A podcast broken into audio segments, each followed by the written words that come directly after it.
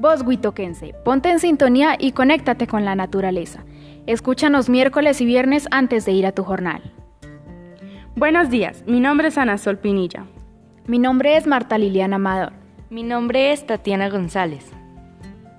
Hoy presentamos el cuarto episodio del programa Semillas de Historia Ambiental y Cultural. En este cuarto episodio hablaremos de la riqueza cultural de esta región habitada desde periodo prehispánico, presentada en costumbres y tradiciones tales como la forma de trabajar en el campo, el encuentro con los vecinos en el mercado y las fiestas y las celebraciones, o el respeto por nuestros antepasados, se evidencia que hacen parte de la vida cotidiana de quienes tienen privilegio de vivir en esta zona.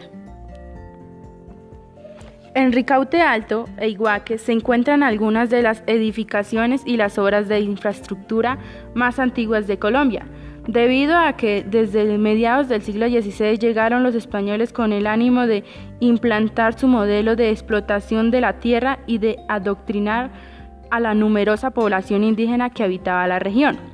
Parte de esa arquitectura colonial ha llegado hasta hoy y el resultado del mestizaje entre indígenas y españoles del cual somos heredados. En el periodo prehispánico, los grupos indígenas que habitaban el territorio se dedicaban al cultivo de distintas variedades de tubérculos, maíz y quinoa. Esta actividad se complementaba con la caza, la pesca y la recolección, configurando así la dieta diaria, diaria de sus pobladores. Con la llegada de los españoles hubo una modificación del paisaje por la introducción de nuevas especies animales y vegetales como los cereales, trigo y cebada. También se introdujeron frutales como la mora de Castilla, las manzanas, los duraznos, las peras y las ciruelas, así como la cría de aves de corral y el pastoreo de ganado vacuno, ovino, caprino, equino y porcino. En esta dinámica rural tradicional también se volvió importante la tendencia de ganado, que en su origen era europeo.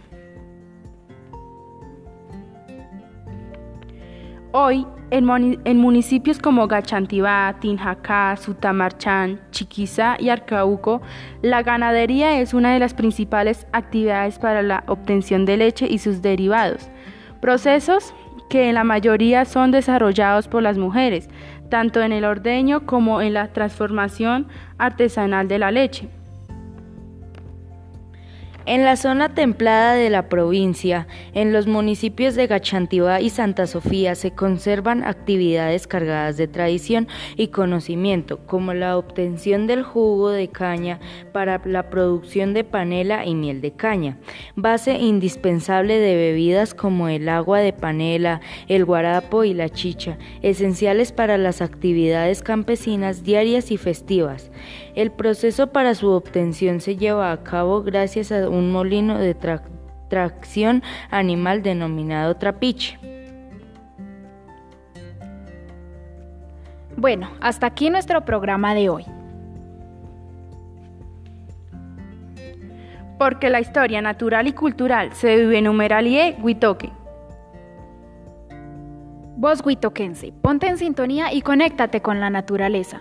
Escúchanos miércoles y viernes antes de ir a tu jornal.